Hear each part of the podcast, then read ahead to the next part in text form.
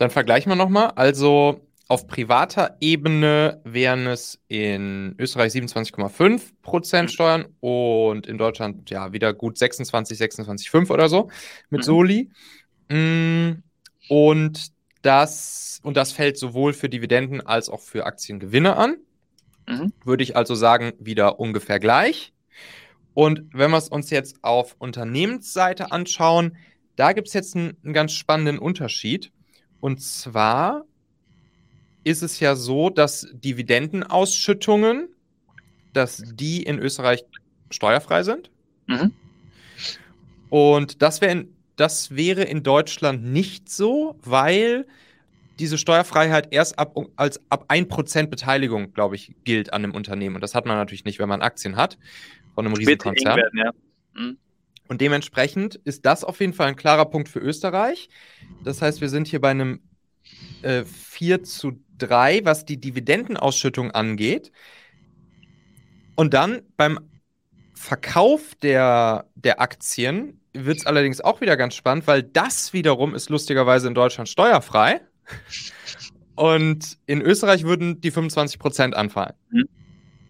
Ja, aber es so. passt auch wieder zusammen, wenn du ein Startup verkaufst, ist auch steuerfrei. Also so gesehen, ja. die Systematik ist dieselbe, ja. Nur bei uns geht es auf die, auf die Gewinne und bei euch auf den Verkauf. Genau, das heißt, mhm. das wäre dann hier auch direkt wieder, direkt hinterher, direkt nach Anpfiff wieder der Ausgleich, 4-4. Alright, gut.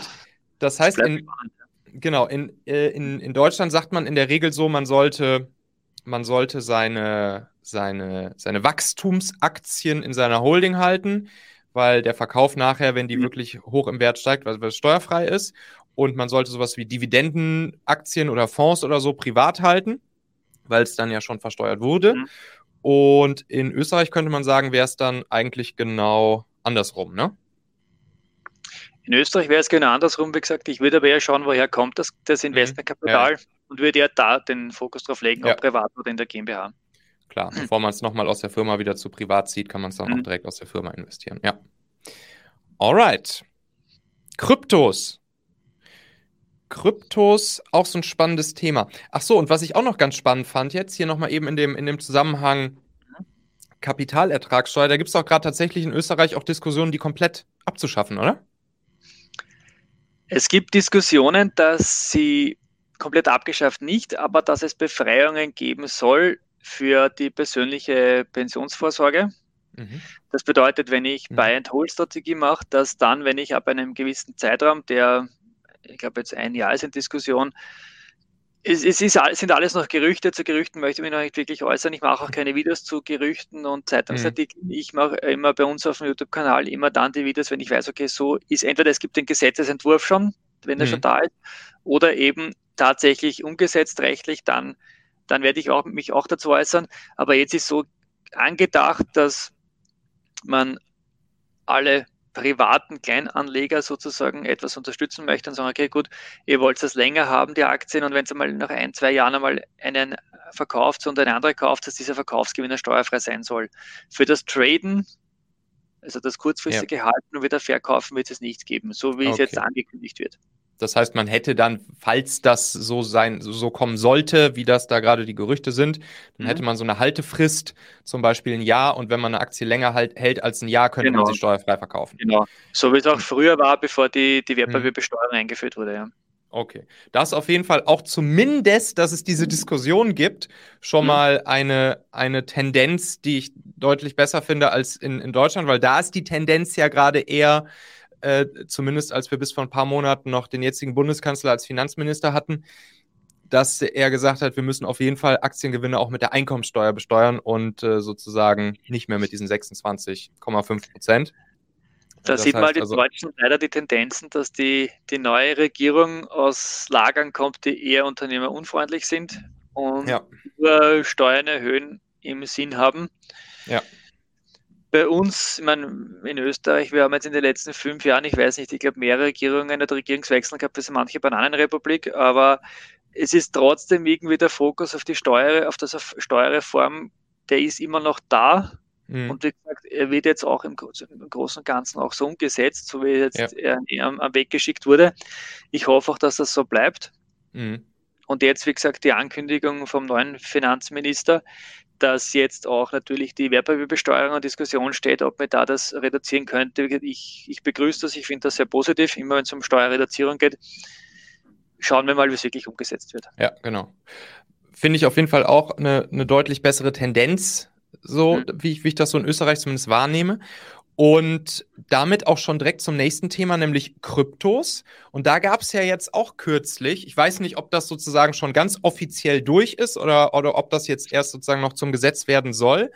Auf jeden Fall auch eine neue Regelung in Österreich. Werden wir gleich von dir hören, wie, wie, wie safe das schon ist, dass dass Kryptos im Prinzip jetzt dann auch nicht mehr mit der, mit der Einkommenssteuer auf privater Ebene besteuert werden, wenn ich sie kürzer als eine, als eine Haltefrist halte, die jetzt ja, glaube ich, auch bei einem Jahr lag, sondern auch mit der Kapitalertragssteuer. Ne? Das heißt, genau. sozusagen, was geändert werden soll, vorher konnte ich nach einem Jahr die Kryptos steuerfrei verkaufen und davor fiel die, fiel die Einkommenssteuer an. Und jetzt wäre dann sozusagen flat immer auf alles die 27,5 Prozent, oder? Habe ich das richtig verstanden? Genau, bisher war die Regelung so, dass wir in der Spekulationsbesteuerung waren, genauso wie bei mhm. Edelmetallen zum Beispiel. Das mhm. bedeutet, wenn zwischen Kauf und Verkauf weniger als ein Jahr liegt, dann fällt es unter dem vollen Einkommensteuertarif, dieser mhm. Gewinn, der ja bekanntlich ein bis zu 50 oder sogar 55 Prozent reicht. Ja. Halt nicht die Kryptos länger als ein Jahr, dann habe ich Glück, weil dann ist der Gewinn steuerfrei. Und ich habe einige Mandanten, die zu einem sehr guten Zeitpunkt relativ viel Geld äh, mhm. investiert mhm. haben, in Bitcoin und Ether zum Beispiel, mhm. und die sich jetzt über ein sehr, sehr prall gefülltes Wallet freuen mhm. und noch dazu komplett steuerfrei, weil das schon vor einigen Jahren angeschafft wurde. Alles richtig gemacht. Man, Glaskugel schauen oder auch einen Riecher gehabt, dann weiß ich nicht. Mhm. Aber die haben es richtig gemacht, die haben das komplett steuerfrei.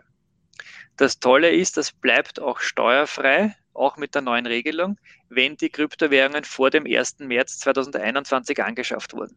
Dann bleibt es auch mit der neuen Regelung steuerfrei. Und grundsätzlich ist jetzt so, dass ab dem 1. März 2022 dieses neue Steuer, diese neue Besteuerungsregelung gilt. Das heißt, die Kryptowährungen werden jetzt den Kapitalerträgen, sprich wie Aktien aus steuerrechtlicher Sicht gleichgestellt. Man sieht es in derselben äh, im selben Paragraphen im Einkommensteuergesetz. Mhm. Das bedeutet natürlich auch, dass die Gewinne mit 27,5 Prozent besteuert werden, genauso wie eben die Aktien. Allerdings geht es da natürlich um den außerbetrieblichen Bereich, um Einkünfte des Kapitalvermögens, das heißt mhm. Privatpersonen, die das machen. In der GmbH gelten die Regelungen für die GmbH, aber im Grunde ist es so, dass Erträge, Verkaufsgewinne, was auch immer, mit 27,5 Prozent besteuert wird flat, das war's. Das heißt, mehr kommt nicht dazu. Mhm. Und der große Vorteil ist, man kann natürlich auch Verluste gegenrechnen. Und ich habe jetzt aber nicht nur Verluste von Kryptowährungen mit Kryptowährungen, sondern ich könnte auch, wenn ich jetzt mit einer Aktie eingefahren bin, ich habe mit einer Aktie einen Verlust erwirtschaftet, mit, eine, mit den Kryptos aber einen Gewinn, ja. dann kann ich diesen Verlust aus den Aktien mit den Kryptos gegenrechnen, weil ja. ich kann alles, was pauschal mit 27,5 Prozent ah, ja besteuert wird, nämlich gegenrechnen Verluste und Gewinne. Also Verstehe. da haben wir auch ein gewisses Steuerzuckerl und wie gesagt auch die Sicherheit, dass ich in, ich glaube, 90 Prozent der Kryptos oder Kryptofällen, die es gibt, ähm, dass man da eigentlich die, die, diese pauschale Besteuerung in Anspruch nehmen kann und jetzt nicht mehr den Steuertarif nehmen muss. Ja. Und es gibt auch noch wirklich ein Feature bei dieser ganzen neuen österreichischen Kryptobesteuerung, was ich richtig gut finde.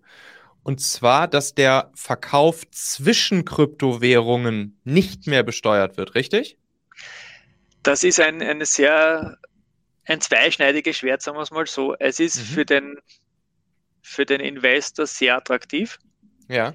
weil das viele bisher nicht am Radar hatten und gar nicht wussten, dass sie da vielleicht extreme Steuerschulden schon haben, ohne es zu wissen. Mhm. Die Frage ist nur, wie kann man das umsetzen praktisch? Wenn oft hin und her geswitcht wird, wie wird das mhm. dokumentiert? Wenn ich zwischen Wallets übertrage, zwischen Exchanges, wird das noch als Aber muss es doch, das ist doch gerade das Schöne, dass wenn, wenn es ja gar nicht mehr besteuert wird, dann muss ich es doch gar nicht mehr dokumentieren, oder? Wie würde ich, ich das muss, ich so als muss Laie? Halten, wann war der erste Kauf dieser Kryptowährung? Ja. Von Fiat-Geld in Kryptowährung.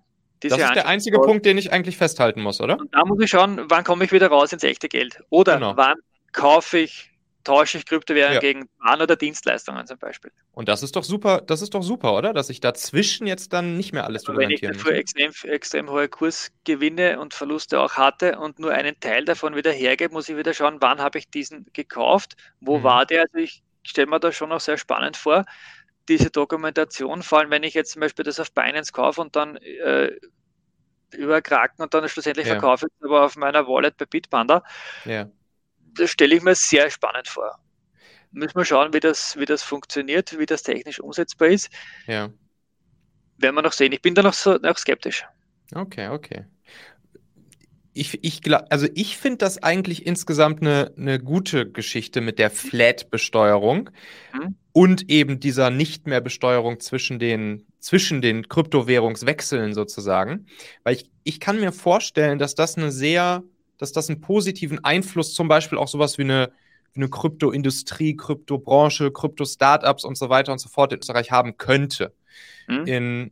Weil es halt einfach vieles deutlich ein, also zumindest jetzt so aus meiner Laiensicht, äh, so, sozusagen aus der, aus, der, aus der Sicht des Unternehmers jetzt, der vielleicht überlegt, ein Krypto-Startup zu machen oder so, denke ich mir ja, ist ja eigentlich erstmal alles relativ easy. Wenn ich das jetzt vergleiche mit der deutschen Situation, da haben wir dann, da gibt es ja diese Haltefrist noch von einem Jahr, aber danach dann äh, Einkommenssteuern und mhm. man muss auch eben die, das Wechseln zwischen den Kryptowährungen die ganze Zeit irgendwie dokumentieren und versteuern. Und, und das ist halt, also das ist halt in der Realität, finde ich irgendwie unmöglich. Es ist, ist, extrem teuer, aber ich, ich glaube trotzdem, dass die Dokumentation bei mhm. euch also bei euch, du bist jetzt eh in Österreich, aber in, in Deutschland hm. Einfacher ist bei den Hin- und Herwechseln, wenn jeder steuerpflichtig ist, als ich muss Evident halten. Ich, ah, ja, bin okay. mir sicher, dass das komplizierter wird, technisch. Ah, ja. mhm. Aber natürlich ist es besser, wenn ich sage, okay, ich, ich investiere jetzt mal 10.000 Euro in Kryptos und tausche hin und her und möchte eigentlich den Kryptobestand höher, also wachsen lassen, anwachsen lassen. Ich brauche das Geld privat nicht, dann brauche ich mir lange Zeit keine Gedanken über eine etwaige Besteuerung machen. Ja, ja, Wenn okay, ich drinnen bleibe, muss ich theoretisch nicht Steuern zahlen dafür. Ja, genau, genau. Also das hat schon Vorteile natürlich. Wie gesagt, in der Umsetzung wird es ein bisschen schwierig. Und was auch ein, ein guter Punkt ist im Gesetz, im Einkommensteuergesetz, ist mhm. dann auch geregelt, dass es auch so eine Steuereinfachkeit wie bei den Brokern für Wertpapiere natürlich auch bei den Exchanges geben soll. Mhm. Das heißt, ich meine, in Österreich haben wir da zwei Anbieter, Coinfinity und Bitpanda. Das heißt, die werden sich da Gedanken machen müssen, die werden jetzt gezwungen, dass sie da eine technische Lösung finden, um eben das auch umzusetzen. Das heißt, auch österreichische Investoren, wenn sie eine österreichische Exchange nehmen, müssten sich, soweit jetzt im, im mhm. soweit jetzt die Theorie, sich dann nicht mehr um die Besteuerung kümmern, weil er in dem Fall zum Beispiel Bitpanda sich um alles kümmert. Also die werden die ja. Gebühren erhöhen, ist auch verständlich, die haben mehr Arbeit. Ja. Aber dafür wäre das auch wieder steuereinfach, Haken drunter ja. ist erledigt. Ich würde bei der ganzen Krypto-Geschichte ein, ein, Tor für Österreich sehen. Du auch? Oder würdest du sagen, mh, hm, vielleicht ist es doch besser mit der Haltefrist und danach Einkommensteuer? Das und kommt immer darauf an, wer bin ich? Bin ich ein Trader, der jeden Tag sehr kauft und verkauft? Mhm. Dann würde ich sagen, und ich verdiene sehr gut, dann würde ich sagen, ist Österreich viel besser, weil sonst muss ich 50% Einkommensteuer bezahlen. Mhm. Die Hodler unter uns, die sagen, okay, ich kaufe und halte es langfristig, die werden auf einmal steuerpflichtig. Natürlich mit dem Altbestand nicht, aber mit allem, was Sie ab dem 1.3.2021 angeschafft haben, werden Sie jetzt steuerpflichtig. Das bekommen Sie nicht mehr steuerfrei raus. Ja. Also je nachdem, durch welche Brille schaue ich. In Summe betrachtet würde ich schon sagen, dass es eine gute Lösung ist. Das heißt 5-4 oder, oder ein Unentschieden? Na, das gewinnen wir schon, ja. Okay, perfekt. 5 zu 4 für Österreich. So. Kryptos. Ja, ich finde das, find das eine ganz, ganz spannende Entwicklung da mit der Krypto. Ist auf jeden Fall auch mal ein bisschen, ist auf jeden Fall auch von der Idee her, zumindest erstmal klingt es einfacher, flat und klarer. Und allein das finde ich schon. Einfachheit gewinnt in der Regel. Gut, jetzt sagst du, Dokumentation könnte trotzdem schwierig werden, aber schauen wir mal. Aber sollte noch der Immobilienbereich kommen, spätestens dann haben wir wieder unentschieden, also so gesehen. Der kommt jetzt. Der kommt Ui. jetzt, der Immobilienbereich. ja, genau. Da haben wir ja auch schon mal vorher ein bisschen drüber gequatscht. Da siehst du ja, da, da siehst du so ein paar Punkte, ne? Also, was, was haben wir alles so grob? Grundsteuer, Grunderwerbssteuer und dann einmal so den Unterschied Privat versus Unternehmen und natürlich auch Besteuerung aus Vermietung und Verpachtung. Mhm. Wie sieht es da jeweils aus? Ähm, die Grundsteuer können wir, glaube ich, gleich abhandeln. Das sind ein paar Euro pro Jahr. Also das ist für einen Grundstücksbesitzer nicht erwähnenswert, weil das meistens so zweistellige Beträge sind oder niedrig dreistellig. Also ich glaube, da das kommt auch immer aufs Grundstück drauf an. Also da, da kann man, mhm. glaube ich, braucht man, glaube ich, nicht viel drüber reden. Die Grunderwerbsteuer ist natürlich ein großer Brocken. Das heißt, immer wenn ich eine Immobilie anschaffe, muss ich 3,5 Prozent Grunderwerbsteuer bezahlen mhm. von den Anschaffungskosten. Das sind mhm. einige tausend Euro, die da immer anfallen. Das heißt, wenn ich ähm, Fix- und Flip-Projekte mache, das heißt, ich kaufe Immobilien, hübsch die etwas auf und verkaufe sie wieder weiter, muss ich trotzdem immer die Grunderwerbsteuer bezahlen. Das heißt, ich habe sehr hohe Transaktionskosten. Ja. Wie schaut es in Deutschland aus? Das kommt ja, glaube ich, auf das Bundesland drauf an, oder? Genau, genau, genau. Also 3,5 Prozent hätte, hätte auch Bayern. Ich glaube, das ist das niedrigste. Und ansonsten, ich habe hier gerade mal Wikipedia nebenbei schnell aufgemacht. Schleswig-Holstein, NRW, Saarland, Brandenburg, Thüringen liegen bei 6,5 Prozent. Ja, und das sind, glaube ich, die höchsten. Also, mhm. ja, da haben wir auf jeden Fall ein paar Prozentpunkte mehr Steuern äh, im, im, ja, sozusagen im Durchschnitt in Deutschland. Gibt es günstiger auch? Günstiger als 3,5%? Nee, das ja? gibt es nicht. Bayern, Bayern ist sozusagen das günstigste mit 3,5 Prozent. Okay. Da schaut, dann ja. gewinnen wir sogar. Sehr gut. Da gewinnt, das ist hier dann der, das wäre dann ein 6 zu 4 bei der Grunderwerbssteuer und bei der, bei der, äh, bei der, bei der Grundsteuer selbst, da bin ich mir jetzt gar nicht so sicher, weil da gibt es jetzt so eine Änderung in Deutschland, die jetzt in Kürze in Kraft, Kraft treten soll.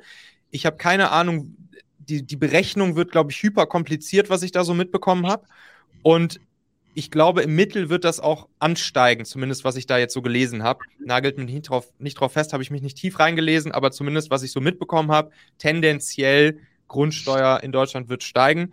Das heißt, ich glaube, hier kann man guten Gewissens, wenn man Grunderwerbsteuer und Grundsteuer zusammennimmt, kann man guten Gewissens hier mhm. sozusagen das Tor für Österreich sehen. Mhm. dann hier bei einem 6, 6 zu 4. Auf Unternehmensebene sieht das dann ein bisschen anders aus, oder? Auf Unternehmensebene, sagen wir mal so, die Grunderwerbsteuer trifft natürlich immer den Erwerber. Das heißt, egal ob das jetzt eine Gesellschaft mhm. ist oder eine Privatperson, ein, ein Einzelunternehmer, die Grunderwerbsteuer ist immer gleich. Wo es den Unterschied allerdings gibt, ist natürlich mhm. in der Besteuerung der Vermietungseinkünfte. Ja. Mhm. Das heißt, du kaufst eine Wohnung und vermietest diese. In dem Fall kommt es darauf an, wer bist du als Vermieter. Bist du eine natürliche Person, sprich du selbst als Michael, der Vermieter, dann kommen diese Mieteinkünfte natürlich zum Einkommen dazu. Das erhöht mein Einkommen, wird mit dem vollen Steuertarif besteuert. Mhm. Jetzt sind wir wieder bei Gutverdiener, müssen 50 Prozent Einkommensteuer darauf bezahlen. Die GmbH hatte den großen Vorteil, dass ich ja pauschal diese Flat Tax habe mit 25 Prozent. Das heißt, ich erspare mir, wenn ich gut verdiene, erspare ich mir die Hälfte an Steuern in der GmbH. Das ist natürlich da ein, ein, ein sehr starker Punkt für die GmbH. Mhm. Ich bin auch ein, ein sehr großer Fan der Immobilien GmbH. Wir gründen die mit Kunden, ja, mit wöchentlich neue Immobilien GmbH, aus denen wir gründen, weil eben Kunden zu uns kommen und sagen, ja, ich habe Gott sei Dank ein sehr hohes Einkommen und ich möchte mit Immobilien mehr machen und ich, wir müssen da irgendwas angehen. Dann schauen wir uns das alles in Ruhe an. Die persönliche Situation, die Investmentpläne, die er noch hat, ähm, wo, wo, soll die Reise hingehen? Und in vielen Fällen geht der Fokus dann in Richtung Immobilien GmbH und da haben wir dann nur 25 Prozent Besteuerung. Wenn ich das ja. Geld nicht privat brauche, ist das eindeutig die beste Lösung. Ja. Da gäbe es jetzt ja in, in Deutschland einen, einen Vorteil, dadurch, dass man eine rein immobilienhaltende GmbH ich weiß nicht, steuerberatungstechnisch drücke ich es jetzt wahrscheinlich nicht rechtlich korrekt aus. Die GmbH sagen die deutschen Kollegen immer dazu. Genau. Und verwaltende GmbH, die keine, keine operative Tätigkeit hat, sondern eben nur Immobilien haltet und vermietet, ja. Genau. Und da können wir uns die Gewerbesteuer sparen. Mhm. Das heißt, da sind wir dann bei 15 Prozent auf Vermietung und Verpachtung. Und das mhm. ist natürlich dann schon wieder ein gewisser Vorteil, ne? Das ist sehr attraktiv, ja. Mhm. Das heißt, das wäre dann auf jeden Fall auf Unternehmensseite Vermietung, Verpachtung. Hätten wir dann hier ein, ja, im Prinzip den, den Punkt für, für Deutschland auf Unternehmensseite. Mhm. Und bei Privat ungefähr ähnlich. Ich bin halt mit meinem Einkommenssteuersatz unterwegs, genau. äh, womit ich dann, womit ich dann die, die Vermietung, mhm. Verpachtung versteuern muss. 6 zu 5. Gibt es sonst noch irgendwas zum, zum Immobilienthema, was wir, was wichtig ist? Was wir beleuchten Ja, sollten? eine, eine, eine Kleinigkeit noch, nämlich den, ja. den großen Unterschied beim Verkauf der Immobilie. Ja. Hier haben ja unsere deutschen Nachbarn das Glück, dass es immer noch so geht, dass man ab zehn Jahren Haltefrist Immobilie steuerfrei verkaufen kann. Mhm, mh. Das gibt es bei uns leider seit 2012 nicht mehr. Wir haben bei uns die Immobilienertragssteuer. Ja. Das bedeutet, jeder Immobilienverkauf ist grundsätzlich mal steuerpflichtig. Mhm. Mit 30 Prozent Immobilienertragssteuer. Es gibt zwei Ausnahmen. Wenn das mein Hauptwohnsitz ist und ich eine gewisse Zeit drinnen gewohnt habe, dann kann ich diesen Hauptwohnsitz steuerfrei verkaufen. Also die private Eigentumswohnung, wenn ich ein paar Jahre drinnen gewohnt habe und meinen Hauptwohnsitz aufgebe, ich ziehe aus, dann kann ich die verkaufen und muss nichts dafür bezahlen, keine, äh, keine Immobilienertragssteuer. Mhm. Oder ich habe, ich kann die Herstellerbefreiung in Anspruch nehmen. Das bedeutet, ich habe zum Beispiel das Gebäude selbst hergestellt und habe das Bauherrenrisiko getragen und möchte es jetzt wieder verkaufen, dann ist der Gewinn auf den Gebäudeanteil steuerfrei, aber auf den Grund- und Bodenanteil nicht, den muss ich dann versteuern. Mhm. Aber jetzt bitte nicht falsch verstehen, wenn du jetzt Bauträger bist und sagst, du hast eigentlich immer das Bauherrenrisiko, das geht natürlich nicht, dann bin ich gewerblich tätig. Das geht nur im außerbetrieblichen privaten Bereich. Das heißt, ihr wolltet, äh, Paul und du wollt Haus bauen, ihr baut es und aus welchem Grund auch immer wollt es wieder verkaufen. Mhm. Dann habt ihr vermutlich nicht die Möglichkeit gehabt, zwei Jahre lang drin Hauptwohnsitz zu äh, melden. Mhm. Dann könnt ihr diese Befreiung nicht bekommen, aber ihr könnt die Herstellerbefreiung bekommen. Mhm. Dann könnt okay. ihr das noch günstig loswerden wieder. Verstanden. Das ist dann auf jeden Fall nochmal ein, ein Pünktchen für Deutschland, dass wenn ich die, die zehn Jahre Haltefrist hinter mir habe, dass ich dann äh, so oder so, egal in welchem Fall, die Immobilie sozusagen genau. steuerfrei verkaufen kann. Andere Soweit Frage. Ich, ja. Du die zehn Jahre nicht erfüllst, mhm. wie schaut es dann aus? Oh, da bin ich mir ehrlich gesagt nicht sicher. Das weiß ich ehrlich gesagt nicht. Wird es vermutlich so sein, dass mit dem vollen Steuersatz zu versteuern ist? Wahrscheinlich. Da wäre halt Österreich wieder besser, weil da zahle ich ja. nur 30 Prozent. Also je nachdem, Gutverdiener. Das könnte auch in eine andere Richtung um, umschwanken, äh, umschwanken, dass wir dann bei uns besser sind. Also ja, okay, verstanden. Muss okay. man immer auch im Detail anschauen. Das heißt, äh, und auch noch kleiner, kleiner Fakt im Hinterkopf, ich glaube, das ist auch einer der Punkte, diese Haltefrist zehn Jahre, die viele viele Parteien in Deutschland und ich glaube auch zwei von den dreien, die gerade an der Regierung sind, tendenziell abschaffen wollen. Ähm, da gehe ich davon aus, dass es in die Richtung gehen wird, weil die Immobilieninvestoren sind auch immer die Bösen. Ja. Genau. Und ähm, auch noch ein Punkt, in Deutschland gibt es immer diesen anschaffungsnahen Erhaltungsaufwand. Wenn du innerhalb von drei Jahren, ich glaube, so 15 Prozent der Anschaffungskosten investierst, dann wird es zu den Anschaffungskosten hinzugezählt und über die lange Nutzungsdauer abgeschrieben. Das gibt es bei uns nicht. Wir können das viel schneller abschreiben. Bei uns kommt es immer darauf an, nicht wann wurde es gemacht, sondern was wurde gemacht. Mhm. Das heißt, größere Sanierungskosten werden in der Regel über 15 Jahre verteilt und eben nicht über die lange Nutzungsdauer. Und einige Sachen kann ich sogar sofort in dem Jahr abschreiben, wo ich die Ausgabe tätige. Also da okay. kann ich mehr Steuern sparen von dieser Hinsicht. Also okay. wir haben da sehr viele Punkte. Einige sind bei uns besser, einige in Deutschland. Es kommt immer auf die persönliche Situation und auf den Sachverhalt drauf an. Dann haben wir, dann haben wir wieder ein, ein klares ja, hier an der Stelle wieder ein klares Unentschieden. ein eindeutiges Unentschieden. Und das waren jetzt erstmal so meine Punkte hier auf der Liste. Haben wir noch irgendwelche Steuern? Habe ich noch irgendwas vergessen hier auf der Liste? Was wir noch, was wir noch beleuchten sollten? Gibt es noch irgendwas die Wichtiges? Umsatzsteuer ist noch ein sehr großer Brocken. Umsatzsteuer, ja. Ihr habt die in Deutschland genauso. Man, bei uns, wir haben die 10% Umsatzsteuersatz, der begünstigte Satz. Für ein paar Ausnahmen haben wir 13% und in der Regel zahlen wir 20%. Umsatzsteuer. Ja. Da zahlt ihr 19% mit dem Höchststeuersatz, also dem 1 Prozentpunkt Unterschied, ja. aber kein, kein Riesenunterschied. Die Regelungen dafür sind im Grunde, glaube ich, überall die gleichen, weil die im Großen und Ganzen von der EU vorgegeben werden im Bereich der Umsatzsteuer. Ja. Da braucht man, glaube ich, jetzt nicht sonderlich drüber, ja. okay. drüber sprechen. Ja. Okay, okay. Jetzt lass uns nochmal, jetzt haben wir im Prinzip die, die Steuern, die, sozusagen den, den Vergleich einmal durch. 6 zu 5 für, für Österreich. Lass uns zumindest nochmal ein, zwei der Kniffe rausnehmen, die ich mitgebracht habe. Wir sind jetzt schon über eine Stunde. Ich mache da sowieso zwei Folgen draus. Aber das war zumindest nochmal hier ein, zwei meiner Lieblingskniffe. Das, das, wollt, das, das würde ich schon nochmal gerne dich zumindest einmal fragen. Mhm. Und zwar, sozusagen, das, das eine Ding ist die ist das Thema, dass ich ja aus meiner Gesellschaft ein Darlehen als, äh, an mich privat geben könnte, mhm. um es dann sozusagen auf privater Ebene in, in zum Beispiel Aktien oder Fonds oder Immobilien oder so zu investieren, damit dann meine, sagen wir mal, drei bis acht Prozent Rendite pro Jahr zu machen und dann langsam aber sicher über viele Jahre hinweg das Darlehen aus meiner eigenen Firma heraus wieder an meine Firma zurückzahlen kann. So, das ist auf jeden Fall ein Modell, das, das, das ist in Deutschland, mhm. ja, kann man machen. Ist das in Österreich auch relativ easy möglich oder macht einem das Finanzamt dann einen Strich durch die Rechnung? Kann man genauso machen, nur das Einzige, wo man, oder das, der wichtigste Punkt, auf den man aufpassen muss, wenn du als Gesellschafter mit deiner GmbH solche Verträge machst, und das ist egal, ob das ein Darlehensvertrag ist, ein Mietvertrag, ein Kaufvertrag, du musst immer auf die Fremdüblichkeit achten. Mhm. Das heißt, die Gesellschaft darf solche Verträge mit dir nur abschließen, wie sie sie auch mit fremden Personen machen würde. Unter Fremden schenkt man sich nichts, das heißt, auch du darfst nichts geschenkt bekommen. Mhm. Bedeutet auf Deutsch, wir brauchen einen wasserdichten Darlehensvertrag, wo mhm. alle Punkte geregelt werden, wie auch bei jedem anderen Darlehen auch. Also die, die Punkte, wer ist der Darlehensnehmer, Laufzeit, Verzinsung, die muss auch marktüblich sein oder auch kann auch erhöht sein, muss immer auf das Risiko angepasst sein. Und natürlich gibt es auch immer, jede Bank, wenn sie dir Geld borgt, fragt natürlich auch immer nach der Bonität. Ja. Das heißt, bist du überhaupt in der Lage, dieses Darlehen zurückzubezahlen? Ja. Ist das realistisch, dass diese Rückführung gesichert ist? Und welche Sicherheiten gibst du her? Mhm. Oder welche Sicherheiten hat die GmbH? Wenn ich jetzt sage, okay, ich borge mal 100.000 Euro aus, zurückzahlen tue ich es ja so, wie ich mag und Zinsen zahle ich nichts bis 1%, falls überhaupt. Und mhm. Sicherheiten, da ist eben eine GmbH, was soll ich gerade an Sicherheiten machen? Dann wirst du ziemlich sicher ein Problem bekommen mit dem Finanzamt einerseits mhm.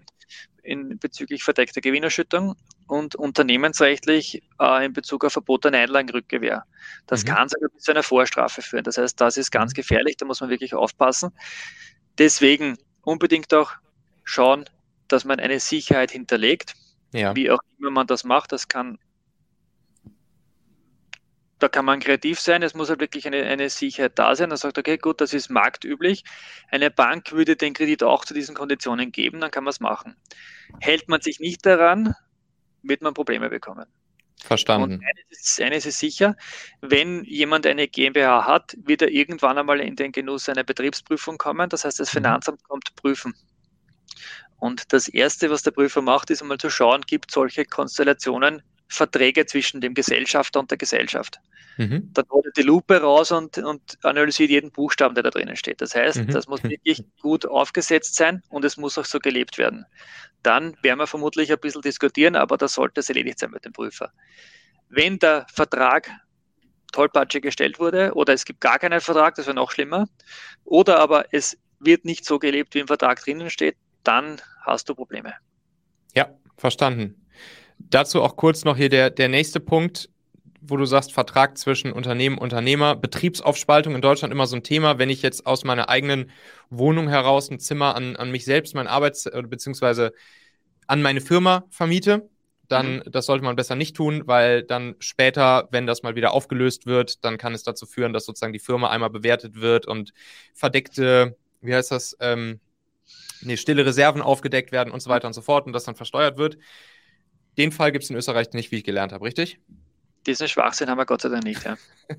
Es genau. gibt einige, die ja, eine Immobilie oder Teile von einer Immobilie, eine Garage, einen Keller, ein Büro an die GmbH vermieten. Das sind Einkünftesvermietung, Verpachtung und das war's. Also ja. das Perfekt. haben wir Gott sei Dank nicht abgeschrieben. Perfekt. Dann gibt es immer noch so diesen, diesen kleinen Kniff, wie man in Deutschland zumindest 4000 Euro Gewerbesteuer pro Jahr sparen kann, indem man so einen atypisch stillen mhm. Gesellschafter äh, sozusagen in die eigene GmbH holt. Dadurch wird das dann steuerlich wie eine Personengesellschaft behandelt und man kann auf die ersten gut 24.000 Euro braucht man dann keine Gewerbesteuer zu zahlen. Mhm. Ist das in Österreich eh irrelevant, weil es keine Gewerbesteuer gibt? Oder gibt es sowas Ähnliches vielleicht auch was man in Österreich machen kann. Genau, na, das ist, das ist bei uns irrelevant, das ist nicht mhm. notwendig, weil wir gar keine Gewerbesteuer bezahlen, somit müssen wir auch nichts konstruieren.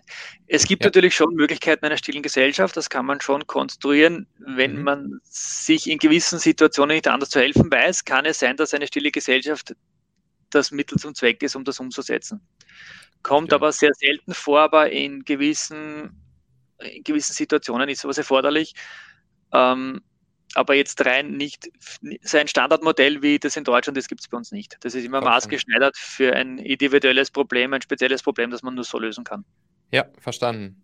Dann gibt es noch einen, einen, einen schönen Kniff, den habe ich mal mit dem, mit dem Alexander Keck in der Folge 378 besprochen. Mhm. Und zwar sind das diese, äh, diese steuerfreien Rückstellungen, die man in der GmbH bilden kann, sozusagen für die Altersvorsorge des, des mhm. Geschäftsführers. Mhm und dadurch dann ja jedes Jahr einen gewissen Betrag eben zurückstellen kann, der dann eben nicht mehr besteuert wird aus dem Gewinn heraus äh, und dann eben mit der Zusage versehen wird, das später dann im Alter an den, an den Geschäftsführer oder kann man auch für andere Mitarbeiter dann auszuzahlen. Gibt es sowas auch in Österreich?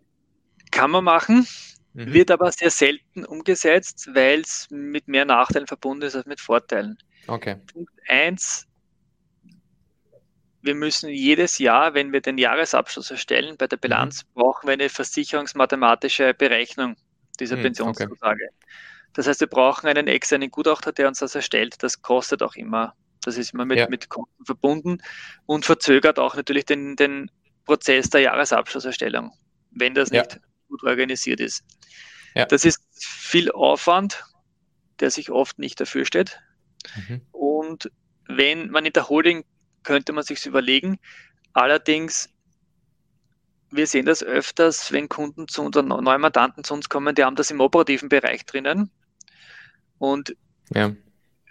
wir haben das jetzt schon mehrmals gehabt, dass der Gesellschafter sagt, okay, ich möchte mich jetzt zurückziehen.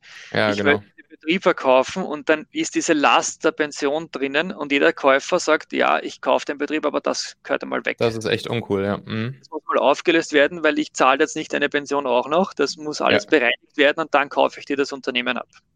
Ja. Also wir sehen es eher als Belastung.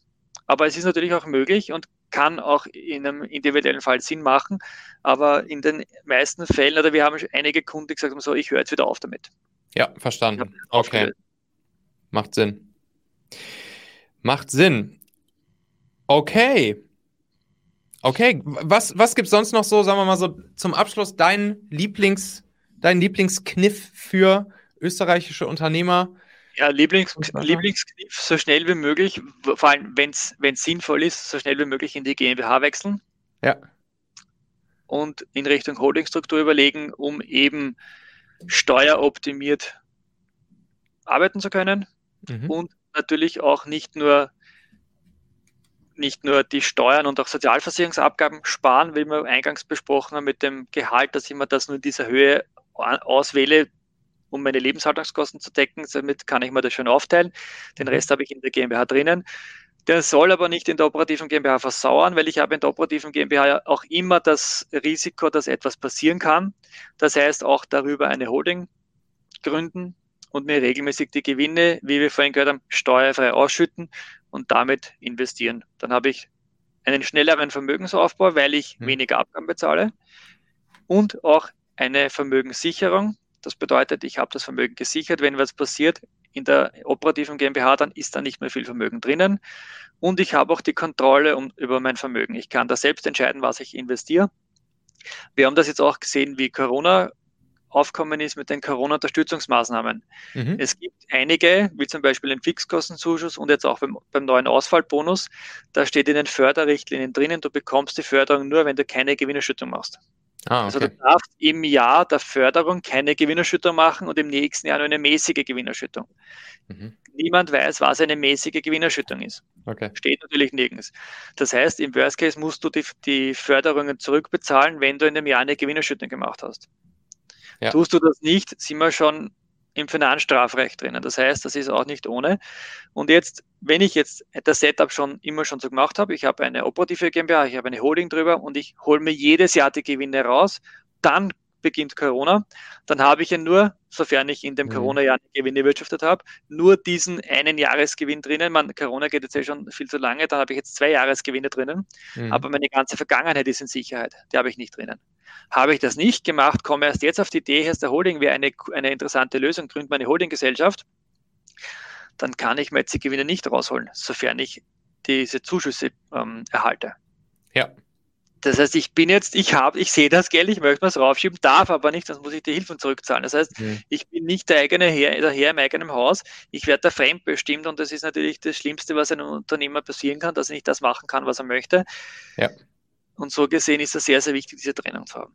Ja, verstanden. Ist übrigens auch in Österreich noch ja auch, viel später noch, noch sinnvoll, eine, eine Holding zu gründen. In Deutschland ist immer so ein bisschen das Thema, dass man es am besten direkt von Anfang an macht, weil wenn man es sozusagen erst später dazwischen zieht, dann gilt erstmal für sieben Jahre nicht mehr vollständig dieser Effekt, dass wenn ich die Firma oder wenn ich die operative Firma verkaufe, dass das dann steuerfrei in die Holding äh, geht, aber das fällt in Österreich ja eh weg, dieser Effekt. Genau, das fällt weg, weil wir diese Steuerfreiheit nicht haben. Wir können das mhm. sofort machen, wir können das auch später machen. Wichtig ist, wir müssen es richtig machen. Mhm. Wenn wir diesen Zusammenschluss Holding und operative GmbH falsch machen, kann das auch sehr viel Steuern kosten. Da sehe ich oft Verträge von Juristen, die vorgelegt werden, die gut gemeint sind, mhm. praktikable Lösung, aber steuerlich ein super GAU sind. Verstanden. So Verkauf um einen Euro zum Beispiel. Ja. Das Problem ist nämlich, dass nicht alle Juristen steuerrechtlich sattelfest sind. Deswegen immer die Empfehlung, immer auch dem Steuerberater den Vertrag zeigen, bevor der unterzeichnet wird. Es ja. ist manchmal ein, ein, kleiner Absatz, der eingefügt werden muss und ein Satz, der umgeschrieben werden muss, aber der kann euch, wenn, die, wenn das wirklich wertvoll ist, hunderttausende Euro sparen. Ja. Das ist ganz, ganz wichtig. Also und im Zweifelsfall auch einfach mal beim, beim Roman melden. Bisschen kannst du ja noch, klar, durch deinen ganzen Content hast du natürlich hast genau, ein paar Leute, die jetzt jeden Tag anklopfen, aber so soll es ja auch sein. Genau. Und auch dafür haben wir auch ein YouTube-Video auf unserem Kanal zu dem genau Perfekt. dem Thema, wo ich das auch genau erkläre, warum das so ein Problem sein kann. Ja. Da auch der Appell auch mal am YouTube-Kanal vorbeischauen, auch ein Abo dalassen. Wir haben zu sehr vielen Themen, vor allem rund ums GmbH-Thema, Unternehmertum schon sehr viele Videos online gebracht und wir produzieren weiterhin Content. Das ist richtig gut. Habe ich mir auch schon echt viele, viele Videos von dir angeschaut. Und ich muss auch ganz ehrlich sagen, ich meine, ich habe ja die Experience jetzt bei dir hier live miterlebt in den letzten Wochen. Und ich finde jetzt aus, aus Kundenperspektive sozusagen absolut tolle Experience. Ich, also wirklich null das Gefühl, dass du jetzt da irgendwie in die, in die Bredouille kommst, irgendwie, weil, weil dir zu viele Leute die Hütte einrennen oder so. Das habe ich schon von, von, von anderen, die eben auch mit viel Content sehr sichtbar sind, mhm. egal welche Branche. Da ist dann auch oft das Problem, dass sozusagen der Engpass auf einmal die, die Leistungserbringung wird. Äh, ich, ich weiß, das ist natürlich jetzt auch ein Thema bei dir, das anzugreifen, sozusagen die Leistungserbringung auch, auch äh, weiter sozusagen ja, mitskalieren zu lassen. Mhm. Aber zum aktuellen Zeitpunkt kann ich dir auf jeden Fall sagen, fühlt sich noch alles total super an aus Kundensicht und, äh, und man fühlt sich da richtig, richtig gut aufgehoben. Also wirklich, meine mein ich wirklich komplett ernst. Ja, danke. Danke für das Kompliment, für das Feedback. Ist ja. natürlich eine Herausforderung, ganz klar, aber wir arbeiten da ständig dran und ich bin zuversichtlich, dass es auch weiterhin so bleibt. In gewissen Punkten auch natürlich Verbesserungspotenzial gibt es in jedem Unternehmen mhm. und wir, wir sind da laufend dran. Perfekt. Hoffe, Ver verlinke ich natürlich auch alles drunter, dein, dein, dein YouTube-Kanal und da kann man auf jeden Fall auch schon sehr, sehr, sehr, sehr, sehr viel dann von dir, von dir lernen und mitnehmen. Also, tausend Dank Roman Jagersberger. Hat großen Spaß gemacht, hier diesen, diesen Ritt durchs, durchs österreichische Steuerrecht nochmal. Hat mir auch Spaß ja, das gemacht. War, das, war, das, war, das war ein Sieg für Österreich, 6 zu 5. Das ist wichtig, das wollte ich hören, ja. Genau. Sehr gut. Und dann würde ich sagen, bis zum nächsten Mal, oder? Alles klar, freue mich. Und da sind wir auch schon wieder am Ende dieser Folge hier. Denk doch mal kurz drüber nach. Für wen könnte diese Folge oder der Machen-Podcast allgemein auch wertvoll, hilfreich oder spannend sein? Erzähl dieser Person gerne mal davon. Du kannst einfach den Link machen.fm slash podcast zum Beispiel per WhatsApp an sie senden oder diese Folge hier direkt aus deiner Podcast-App an sie teilen. Wir hören uns auf jeden Fall in der nächsten Folge wieder, vielleicht ja schon morgen. Bis dahin, dein Michael.